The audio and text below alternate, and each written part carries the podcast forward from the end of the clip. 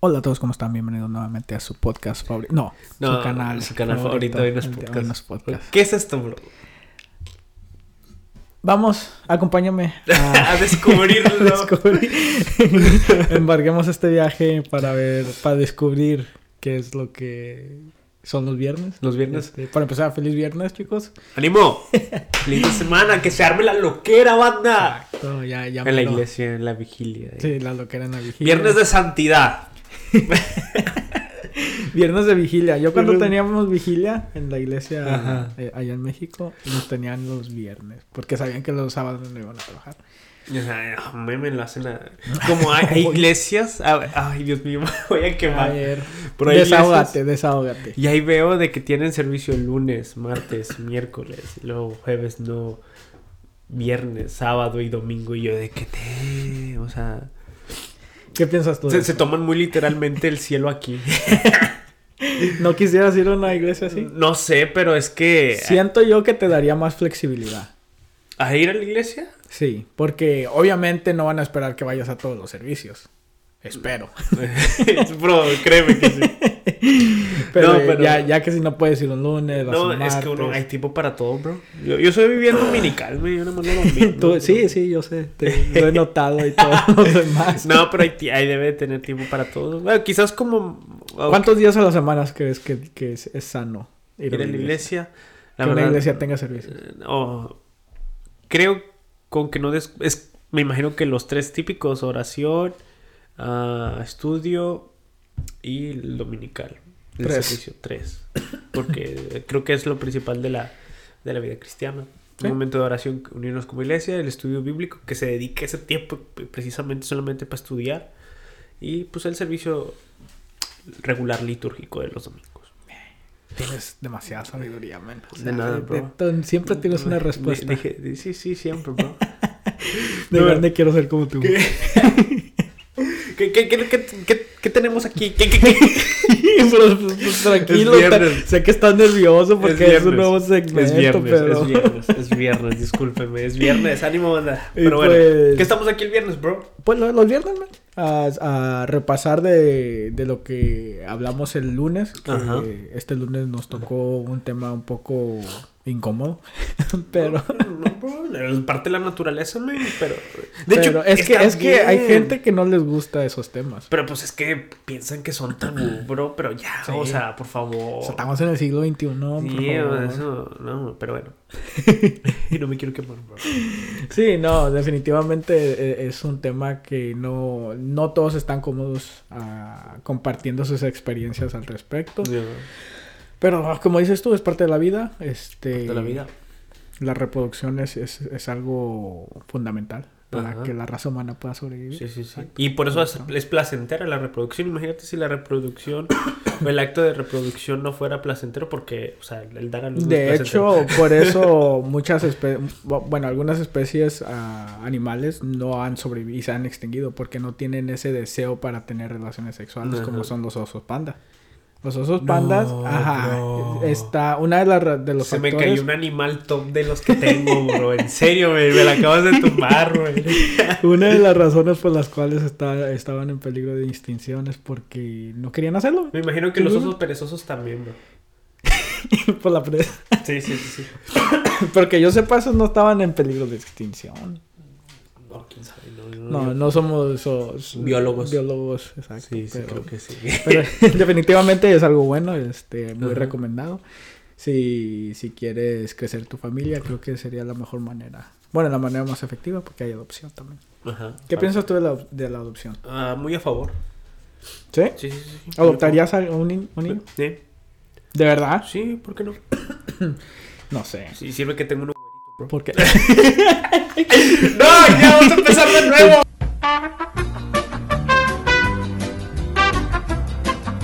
No, ahí le pones el pillido, bro. Ahí le pones el pillido, güey. El pillido censurador. El pillido del cuidar testimonio, bro. el pillido Salvador. El pillido salvador. Bueno, te- tienes un pillido por episodio, ¿eh? Ok. Ya, ya quemaste el pillido. Lo tienes como, como ya ves como las vidas que tiene Mario. O sea, ya tú Ok. tienes una y ya la Ya, gastaste, ay, ya la mío. quemaste. Ok, ya, hay que cuidarnos, y ahora sí. Entonces, mi estimado hermano Beto. Ah, mi gran colega Jesús. el día de hoy, este, el, el día que estamos grabando, Ajá. recibimos varios comentarios de, de nuestra hermana. Viviana. de la iglesia. Saludos. Ella es nuestra hermana que asiste a la misma congregación que nosotros. Ella sabe de nuestro mal testimonio ya. Sí, sí, sí. E- Ella es la que le reporta todo.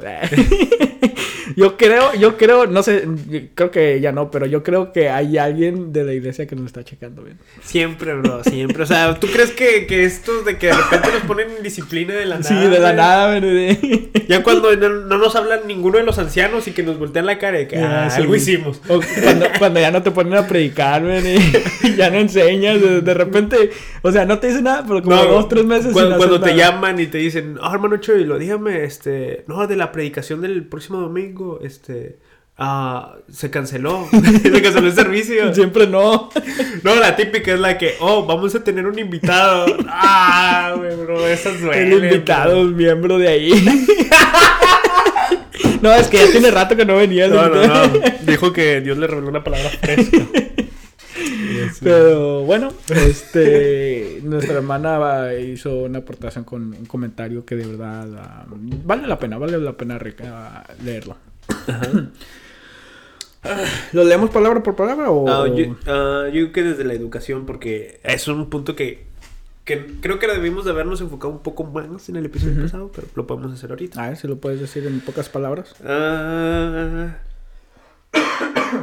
ah, es hablando sobre la- los hijos y, y todo esto, lo que hablamos el episodio pasado. Que es, es un punto que, que deberíamos de considerar antes de tener eh, Hijos, hijos. exacto. En la educación de ellos y simplemente pues hacerles saber cómo está la cosa. Así es. Ah, Y la hermana Viviana aportó con su comentario para, para el contenido del canal diciendo... Y ella tiene hijos, ¿eh? Así Ajá. que ya viene, viene de un lugar de experiencia. Sí, sí, no, nuestro respeto. Exacto. Dice así. Hola chicos, bendiciones. No, no solo es tema económico de los hijos, también existen otras razones que no son muy mencionadas por este tipo de predicadores, que no somos nosotros. la educación. Una de las razones es la educación y me refiero al hecho de educarlos socialmente, alistarlos para este mundo terrible en, en la, eh, en la cual nos toca vivir, espiritualmente listos para su salvación y el camino que guarden la santidad aún en contra de todo lo que nos toca vivir. La responsabilidad del padre que debe tener hacia el hijo cuando se enfrenta a un mundo secular. Mm, No es nada ligero. No es nada ligero. La- estaba hablando, creo que fue con la hermana Viviana. Creo que sí fue con usted, hermana Viviana. Sé que no está bien. Este, que hablamos sobre, sobre los hijos y cómo ah, con, su, con su hija existe ese choque de que en, en su escuela que no, ah, que no la dejan orar, que Mm. este y no, y he hablado también con muchos hermanos de que de la iglesia sus sus hijos en la escuela de que ahorita el- ta- aún así a una edad tan pequeña se están enfrentando a la pronta sexualización de- de- dentro de los mismos niños. Y o sea, como padre, men, o sea, como padre que es cristiano, ¿cómo crees que cuando tengamos hijos, cómo, cómo crees que deberíamos de proteger a nuestros hijos de todo eso? No sé si protegerlos sería la palabra correcta. Porque siento yo que si, si tratas de que eviten estar en ese tipo de situación, Ajá. simplemente vas a prolongar lo inevitable. Sí. O sea, tarde que temprano ellos van a tener que exponerse a lo que hoy en día ya estamos viendo sobre la, la temprana sexualización de las personas, Ajá. porque ya eso es lo que estamos viendo, eh, o sea, estamos viendo que en las escuelas están trayendo a gente transgénero a, a hablar de sus experiencias y Ajá. decirles que no tiene nada de malo vestirse como se visten y cosas así. Y hablando también de, de- acerca de cosas sexuales a los niños. Y estamos hablando de, de muy temprana edad, que de verdad es, es algo alarmante, creo yo. eh, y eso es lo estamos viendo ahorita. Y ya me imagino yo en unos cuantos años cuando Sí, nos sí, toque a no. nosotros va a ser un poco más difícil. Sí, yo. Ah, yo, yo estaba pensando en varias maneras porque... Porque sí, yo lo veo muy inevitable que quizás en un futuro a mis hijos, ya, ya sea que pongamos los medios o algo así para tener homeschool, que es lo que ahorita creo que se ha resurgido mucho. O homeschool. Ajá, el tener escuela en tu propia casa, o sea, enseñarles todas las materias y todo eso. O meterlas a una escuela privada cristiana. Pero yo veo sus dos contras, man. Sus dos contras. A ver. Ah, de la homeschool, la contra que yo veo es de que uno como ser humano empieza a generar o aprender a tener esos, esas, generar o aprender esos, ah, esos lazos con las demás personas. O sea, tú vas creciendo, siempre estás en tu casa, quizás con tus hermanos. Ya cuando entras a la escuela es algo nuevo porque estás, tienes que aprender tus habilidades sociales. Y eso obviamente para un futuro es importantísimo. Si tú privas quizás a un niño de eso, de, de poder generar o aprender esas habilidades sociales, el niño quizás no pueda crecer porque, o sea, como seres humanos necesitamos de una tribu, se puede decir.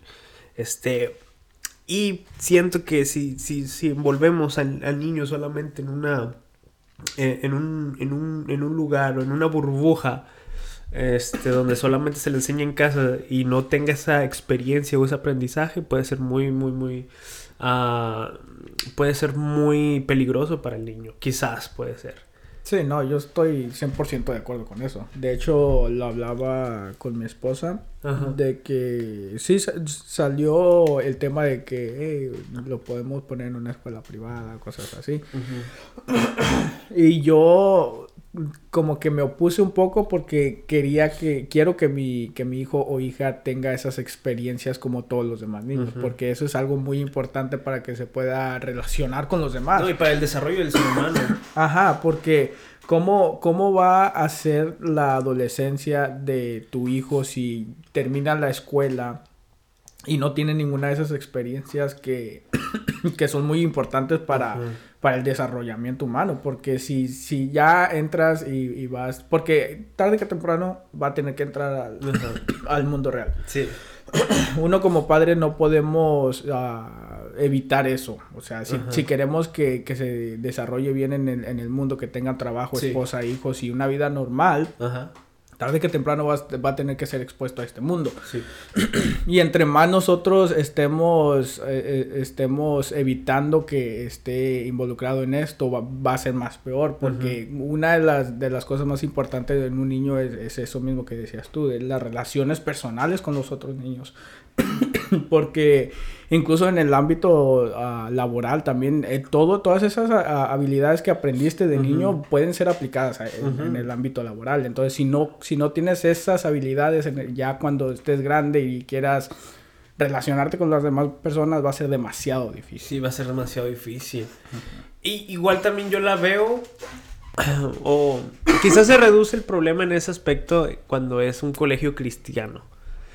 Pero yo he tenido conocidos que han estudiado en colegios cristianos y se arrepienten. Muchos de ellos se arrepienten de eso. O sea, sí sus peores, cosas peores positivas. que las escuelas públicas. Sí, no, no, sino que, ah, por ejemplo, cuando se les encierra en una burbuja todo cristiano, todo cristiano, va a llegar un punto, ya sea en la universidad, o va a llegar un punto en un grado escolar o en el mundo laboral, de que se les va a explotar esa burbuja de que siempre se le puso en un colegio cristiano y se va a enfrentar a la maldad, se va a enfrentar a, a- a las tentaciones, se va a enfrentar a, a un mundo real. Porque a veces bajo esa, bajo esa burbuja se, se crea una- un mundo imaginario, como que, oh, la Nueva Jerusalén o algo así. La tierra nueva. la tierra nueva. viviendo en ella.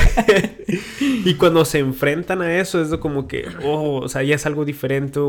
o- y sí, o, sea, o- o la pérdida de la inocencia, no lo sé, pero sí, las personas que he platicado que han estado en, en colegios privados cristianos, sí me han dicho eso de que es una muy gran desventaja cuando entras al mundo real, al mundo pecaminoso, a todo eso, o sea, no sabes ni cómo reaccionar. Sí, para mí la escuela, uno de los de las más grandes razones para ir a la escuela yo no lo veo como el simplemente aprender la materia. Porque muchas veces no, no utilizamos la materia que nos enseñan en la escuela, como ya sea cálculo, ya sea biología, cosas así. A, temprana edad sí, porque te enseñan a leer, a contar, a escribir, cosas, cosas fundamentales. Pero ya llega un punto donde estás yendo a la escuela no solamente para aprender la materia. O sea, vas en mi punto de vista, vas a aprender habilidades sociales, más que nada. Es muy, muy, muy uh, inclinado a las habilidades sociales y si le privas a tu hijo a tu, o a tu hija de todos esos beneficios que tiene el interactuar con los demás niños de, su propia edad, pues o sea, le estás, no le estás haciendo un, favor. Ahora, sí entiendo los puntos positivos, porque mirando mi propia vida, o sea, ah, por ejemplo, en la escuela, con, los con las amistades, fue, yo tuve un mi primer contacto con la pornografía fue por la escuela, con las amistades. Mi primer contacto con, algún tipo de droga, con, los, con el narcotráfico, o sea, fueron con amigos y amistades en la escuela. Y, si se me hubiera guardado de eso, quizás yo no, hubiera tenido tantas luchas que, tenía que pasar o, ese, o esos procesos largos y mi vida hubiera sido quizás mejor, no lo sé, de, alguna manera, porque obviamente el pecado y todo eso destruye.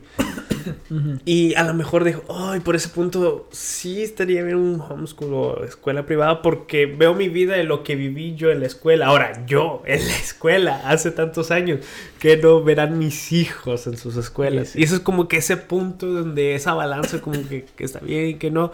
Si vamos a los valores bíblicos, ah la, principal responsabilidad de la enseñanza de su hijo deben de ser sus padres.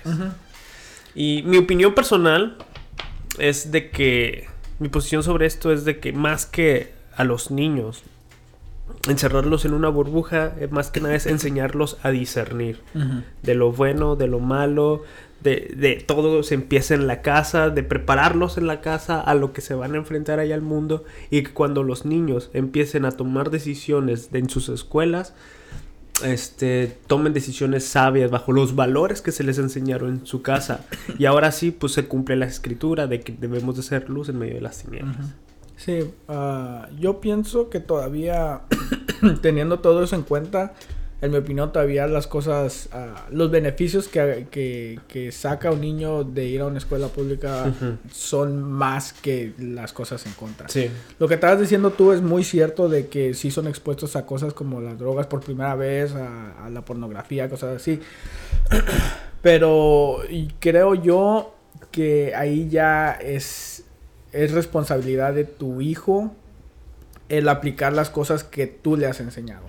Porque independientemente de, de dónde, en qué, en qué parte de, su vida se ha expuesto a este tipo de cosas, él va a tener que tomar la decisión de acceder o no acceder a cosas como esa. Y eso ya todo viene de, la educación que le diste tú como padre. Entonces, si tú sí hiciste un buen trabajo como padre, muy probablemente, o sea, tome buenas decisiones. Sí, muy probablemente. Tampoco no es garantizado, porque hay, hay hijos que no les importan las cosas esas.